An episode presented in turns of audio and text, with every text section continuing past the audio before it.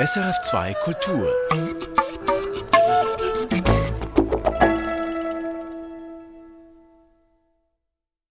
Reflexe am Mikrofon Heini Vogler. Prominenz aus Gesellschaft, Sport und Kultur wird von den Medien gemacht. So geht die landläufige Vorstellung. Dazu braucht es aber zuerst Public Relations Agenturen, die dafür sorgen, dass ihre prominenten Kunden wirkungsvoll ins Bild gesetzt werden. Man könnte meinen, dass hinter der Selbstinszenierung von Schriftstellerinnen und Autoren weniger Aufwand steckt, als man dächte, und man könnte glauben, dass die Selbstinszenierung von Autoren ein Phänomen jüngeren Datums ist. Dies ist aber nicht so. Caroline John-Wendorf ist Literatur- und Medienwissenschaftlerin. Sie arbeitet als Lektorin und Texterin. Caroline John-Wendorf hat ein Buch geschrieben zum Thema Der öffentliche Autor über die Selbstinszenierung von Schriftstellern. Ich bin nun in Verbindung mit Caroline John-Wendorf beim NDR in Kiel. Die meisten Leserinnen und Leser kennen Porträts einer unnahbaren Nobelpreisträgerin Elfriede Jelinek eines grimmig blickenden Nobelpreisträgers Günter Grass oder von Max Frisch mit der obligaten Pfeife im Mund. Seit wann inszenieren sich eigentlich Schriftsteller selbst mit Bildern von sich, Caroline John-Wendorf? Ja, also das erste bekannte äh, Dichterporträt, das uns vorliegt, ist das von Walter von der Vogelweide.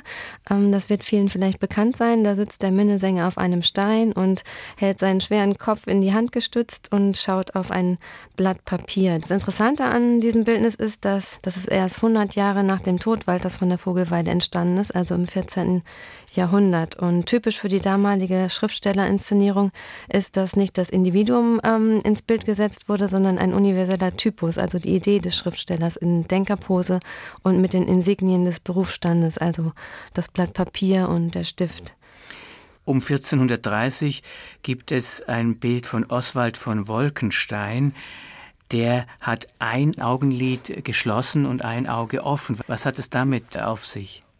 Ja, dieses Porträt steht an der Schnittstelle ähm, von dem typisierten, von der typisierten Darstellung äh, zur individuellen Darstellung. Und Oswald von Wolkenstein war auch Ritter. Also ähm, sein Auge ist vielleicht durch sein zweites Standbein etwas lediert und äh, er war aber auch Lyriker und Sänger am Hof. Und dieses Bild, wenn man das äh, gegens Licht hält, dieses Bildnis, dann erscheint darunter eine Kontur, die einen ersten Entwurf freigibt, das noch unattraktiver war, also wo er noch verquollener war und eine noch größere Nase Hatte. Und es ist bekannt, dass er selbst diese Schönheitskorrekturen am Bild einforderte, was sein Selbstbildnis äh, sozusagen unterstreicht, dass er auch seinen Texten voranstellte. Denn äh, in seinen Gedichten schrieb er voran, ich, Wolkenstein, will vor allen Dingen geschätzt sein.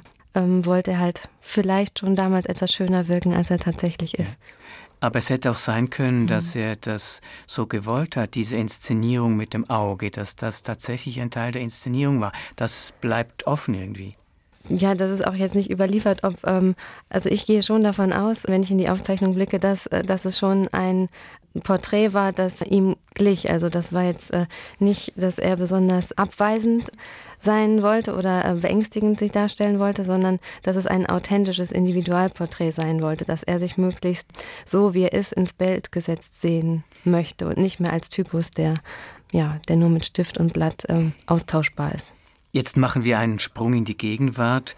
Was gibt es dafür besonders aussagekräftige Beispiele? Können Sie vielleicht eines herausgreifen, das besonders äh, selbstredend ist? Schriftstellerbilder heute, wenn man sie so betrachtet, zeichnen sich eigentlich in erster Linie durch ähm, eine gezeigte Angepasstheit oder demonstrierte Attraktivität aus. Also es gibt viele junge Schriftstellerinnen wie Alexa Hennig von Lange, ähm, die sich dann in weißer Bluse ähm, präsentiert oder Benjamin von Stuckrad-Barre, der zugleich noch einen Anzug trägt und äh, eine schmale Krawatte dazu. Also man könnte fast meinen, es handelt sich um Bankangestellte und gar nicht um, um Dichter oder Schriftsteller. Oder genügen die auch irgendwelchen Modevorstellungen? Ja, gewiss auch, wobei ähm, bei einigen dieser individuelle Stil, der sich beispielsweise auch, äh, oder dieser eigenwillige Stil, der sich in den 60er, 70er Jahren als Künstlerhabitus ähm, etabliert hat, ist da nicht mehr sichtbar. Also da geht es äh, darum, möglichst, ähm, oder man könnte meinen, es ginge darum, möglichst erfolgreich stromlinienförmig zu sein und eben nicht anzuecken oder aufzufallen. Es herrscht doch die Vorstellung, Frau John, dass Literaten in der Regel nicht besonders geltungssüchtig sind. Inwiefern wollten Sie äh, den Gegenbeweis antreten mit Ihrer Arbeit? Ja, es gibt dieses schöne Beispiel von Uwe Jonsson, der an seinen Verleger Siegfried Unselt äh, schrieb, ähm, als er damals ein Foto von ihm einforderte. Ähm, also Jonsson schrieb, der Zustand meines Gesichtes scheint mir nicht wie eine Information über mein Buch. Er mag recht haben, aber musste sich doch äh, mit dem Abdruck seines Konterfeis auf dem Buchumschlag abfinden. Und diese Bescheidenheit ist, wenn man heute auf den Literaturbetrieb guckt, eher ein Relikt vergangener Tage.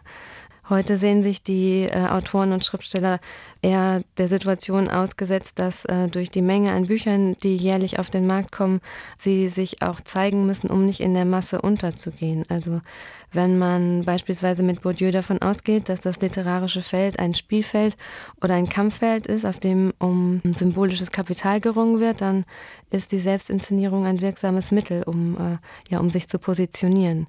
Bourdieu ist der französische Philosoph, den Sie immer wieder beigezogen haben in Ihrer mhm. Arbeit. Mhm. Ja. Ja, und hinzu kommt natürlich auch das Publikum, das es auch einfordert. Also der Dichter hat es nicht leicht, äh, sich nicht zu inszenieren, denn immer wenn man etwas Schönes sieht oder etwas Schönes liest, dann möchte man unweigerlich äh, wissen, wer das geschaffen hat. Und ja, und so fordert das Publikum in gewissem Sinne auch das Öffentlichwerden der Autoren ein.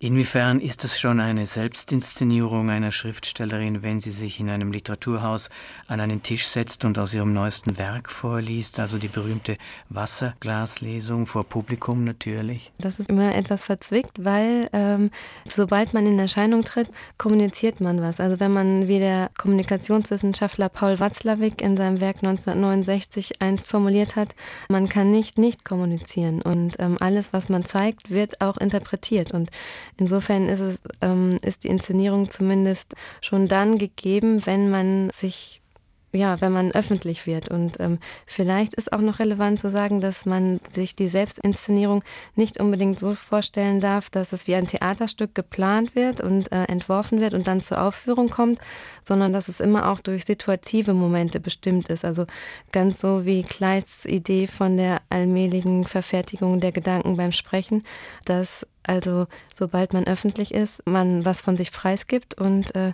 ja und dem Schriftsteller das dann entweder vorgehalten werden kann oder ja oder so sein Image allmählich ähm, gebildet wird in, im Wechselspiel. Glauben Sie, dass clevere Autorinnen und Autoren ihre Selbstinszenierung auch situativ steuern können, dass die also ein gewisses Register, eine gewisse Bandbreite drauf haben und dann diese Selbstinszenierung dem Publikum vielleicht anpassen? Ganz sicher ist, dass es ein Wechselspiel ist zwischen etwas zeigen und etwas zurückgeworfen und gespiegelt bekommen. Und äh, das kann der Schriftsteller dann annehmen und weiterspinnen. Und durch die Erfahrung, die er sammelt in der Öffentlichkeit, kann er auch erkennen, was, was für ihn vielleicht typisch ist und wovon er, worin er sich von anderen unterscheidet, um dann vielleicht gezielt, wenn er merkt, aha, in diesem Bereich, als ich so war, war ich erfolgreich, das dann beim nächsten Mal in ähnlicher Art zu nutzen. Inwiefern könnte man sagen, Caroline John Wendorf, dass der Satz keine Schriftstellerin ohne Inszenierung gilt.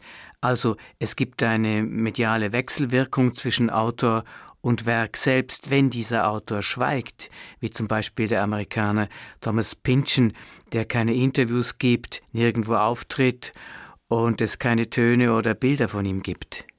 Mhm. Künstler und Werk hängen natürlich unwiderruflich zusammen und alles, äh, was er macht oder nicht macht, äh, wird unter die Lupe genommen im Feuilleton oder äh, und kritisch bewertet oder eben positiv bewertet. Aber es ist fast unmöglich, sich dem öffentlichen Blick zu entziehen. Was sind eigentlich die gängigen Motive? Sie haben einige schon angeschnitten, aber es gibt wahrscheinlich noch andere oder wichtige. Was sind so die gängigen Motive zur Selbstinszenierung? Das erste, was einem einfällt, ist schiere Eitelkeit, also Narzissmus, angestachelt dann durch die mediale Verbreitung. Narzissmus ist immer so schnell gesagt und ist sicherlich auch ähm, der Motor von einigen. Das, was ich, ähm, eine These, die ich der Arbeit vorangestellt hatte, war die, die Adorno einst, also 1951, in seinen Minima Moralia formuliert hat, nämlich die Idee, dass Schriftsteller nicht dazu in der Lage sind, den Schmerz, den sie erfahren durch, ähm, durch kleine Verletzungen im Alltag, die vielleicht jeder ähm, kennt, diesen zu kompensieren und dass er dazu die Literatur benötigt, aber dass die Literatur eben eben nicht als Therapieform äh, fungiert, dass er also durch die Literatur das Seelenleid nicht verarbeitet, sondern dass er andere Formen finden muss.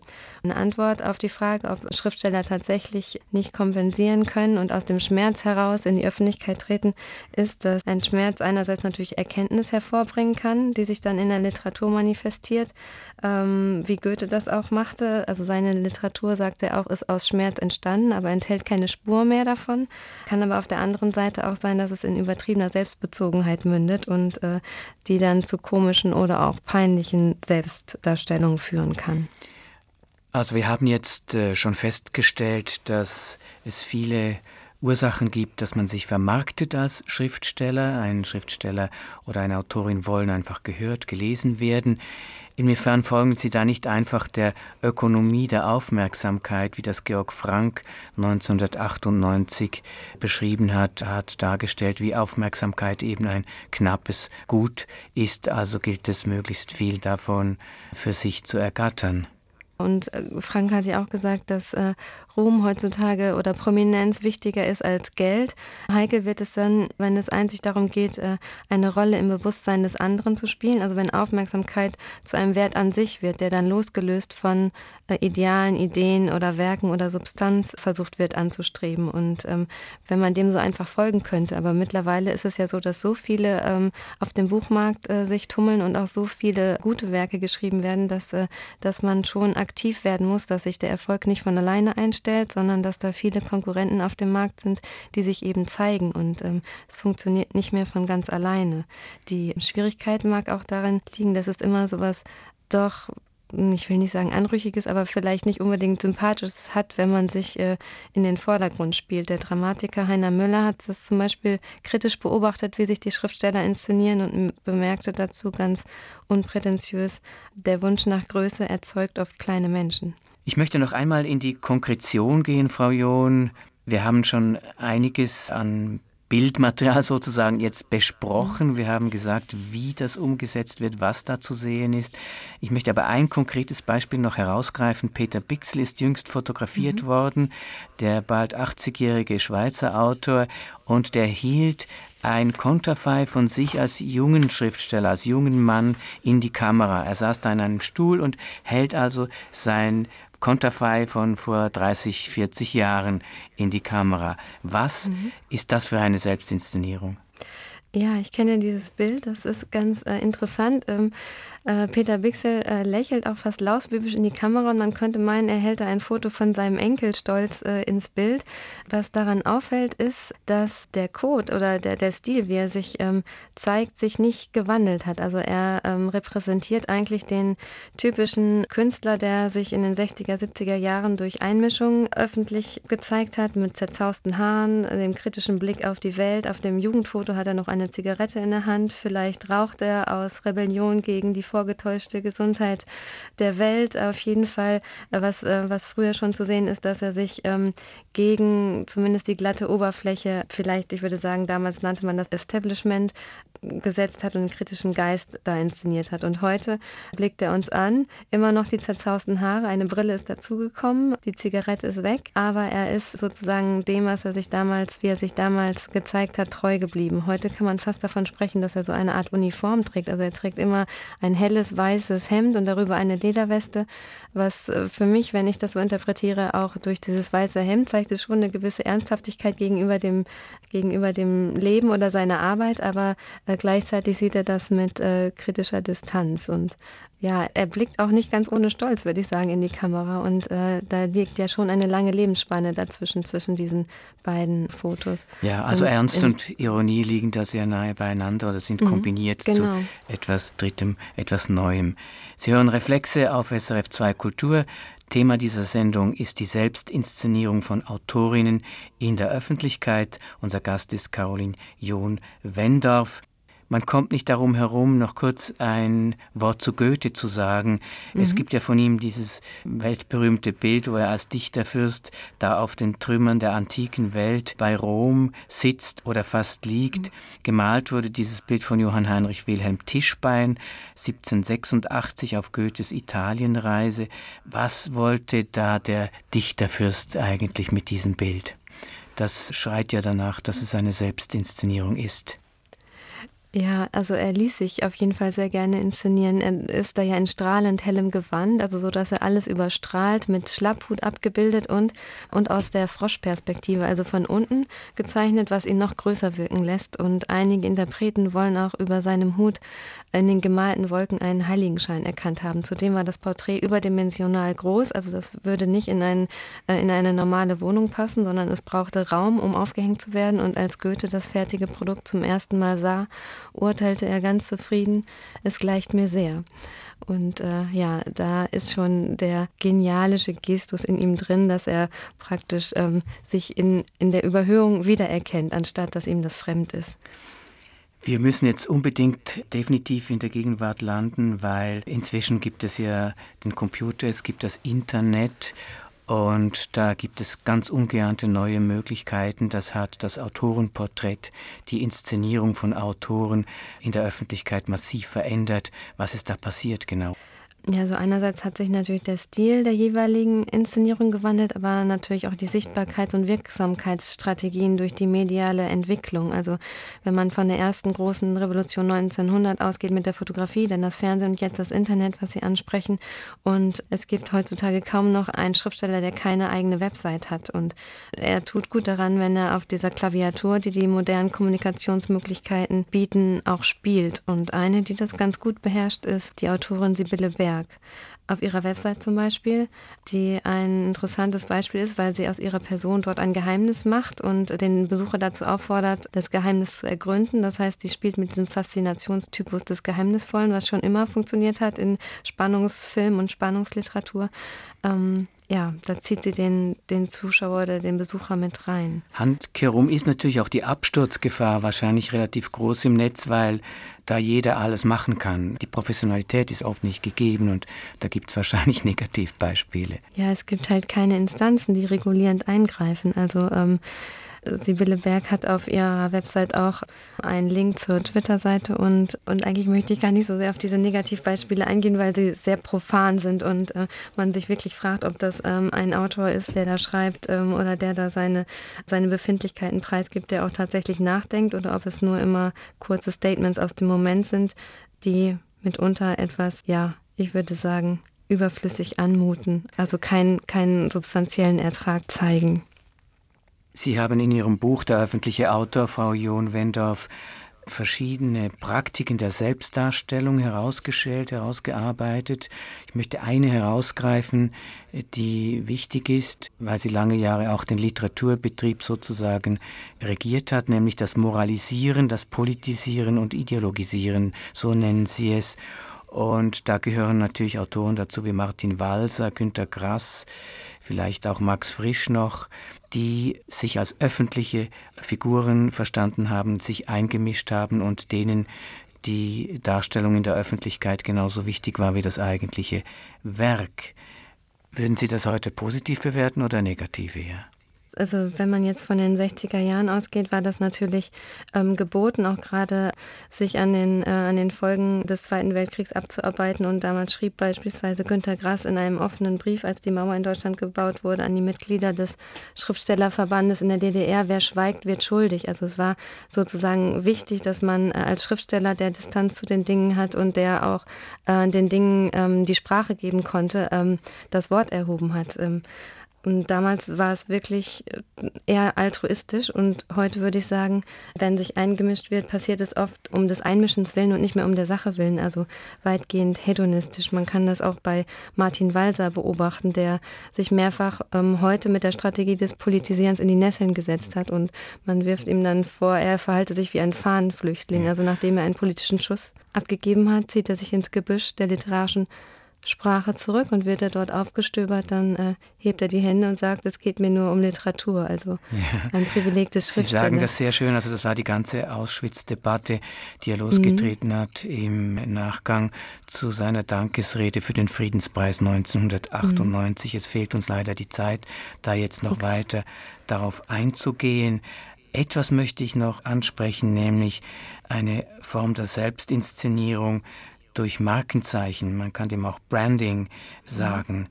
Da gibt es einen Autor, Benjamin von Stuckrad-Barre, der nennt seine Titel wie Platten in der Popmusik, also Soloalbum, mhm. Remix, Bootleg, Live-Album.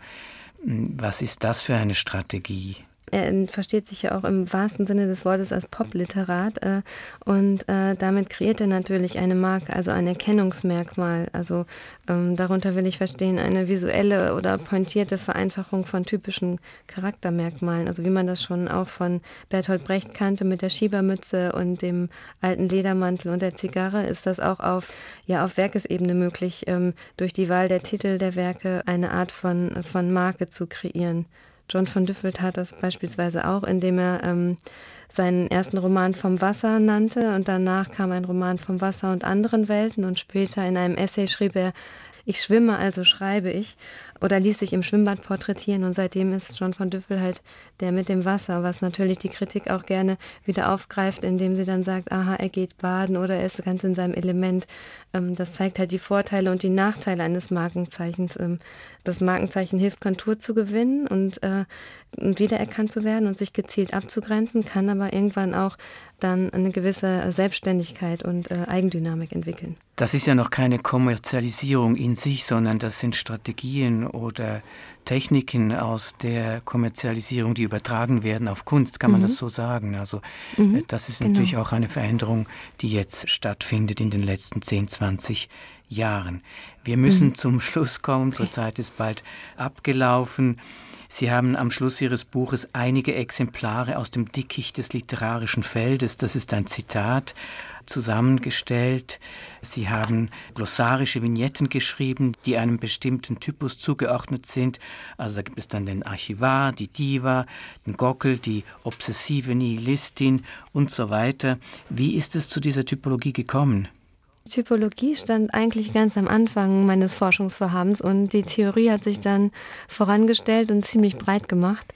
Einige Kritiker haben mir auch jetzt zuletzt vorgehalten, sowas wie eine Typologie gehört nicht in eine wissenschaftliche Arbeit, aber mir hat es Spaß gemacht und äh, weil es eine lebendige, ähm, ja, wenn auch nicht ganz ernst gemeinte Anschauung dessen ist, was ich in der Arbeit hab, versucht habe, theoretisch herauszu, herauszustellen oder herauszuarbeiten. Ja, es ist einerseits ein Spiel, aber in der somit doch dann auch ein Teil dieser Selbstinszenierung, die Sie vorher theoretisch beschrieben haben, mhm. natürlich. Ich möchte Sie bitten, zum Abschluss dieser Sendung uns eines dieser kleinen Kunststückchen von Ihnen äh, zu lesen, das ungehemmte Alpha-Mädchen. Das ungehemmte Alpha-Mädchen löst das Fräulein Wunder ab. Stülpte das Fräulein Wunder noch auf Lesungen in Kirchenschiffen und Kapellen mit sanfter Stimme, einem Mona-Lisa-Lächeln und einem melancholischen Blick, in Virginia Woolfs Manier die Verletzlichkeit der weiblichen Seele nach außen und den unausgesprochenen Wunsch, den ihr Virginia ins Ohr setzte, der da heißt A Room of My Own, also ein abgeschlossener Raum ohne Kritiker, nur für sie allein, so agiert das ungehemmte Alpha-Mädchen konträr. Selbstbewusst, mitunter ein bisschen anzüglich, tobt es mit wilder Mähne durch den Medienbetrieb. Das ungehemmte Alpha-Mädchen lässt alle Türen offen. Manchmal tritt es sie sogar lächelnd ein, um zu überraschen, verschreckte Gesichter zu fotografieren oder zu jubilieren. Etwa so, Leute, mein Herz glüht. Dankeschön, Caroline John Wendorf. Wer will, mag jetzt selbst herausfinden, wer da Modell gestanden haben könnte. Das war ein Beispiel aus der kleinen Dichtertypologie von Ihnen. Frau John Wendorf, ich bedanke mich für das Gespräch über das Thema, wie inszenieren sich Schriftstellerinnen und Autoren selbst in der Öffentlichkeit. Der Titel dieses Buches von Caroline John Wendorf, das diesem Gespräch zugrunde lag, lautet Der öffentliche Autor über die Selbstinszenierung von Schriftstellern. Es ist im Transkript Verlag erschienen. Das war Reflexe, am Mikrofon war Heini Vogler. Erfahren Sie mehr über unsere Sendungen auf unserer Homepage srf.ch.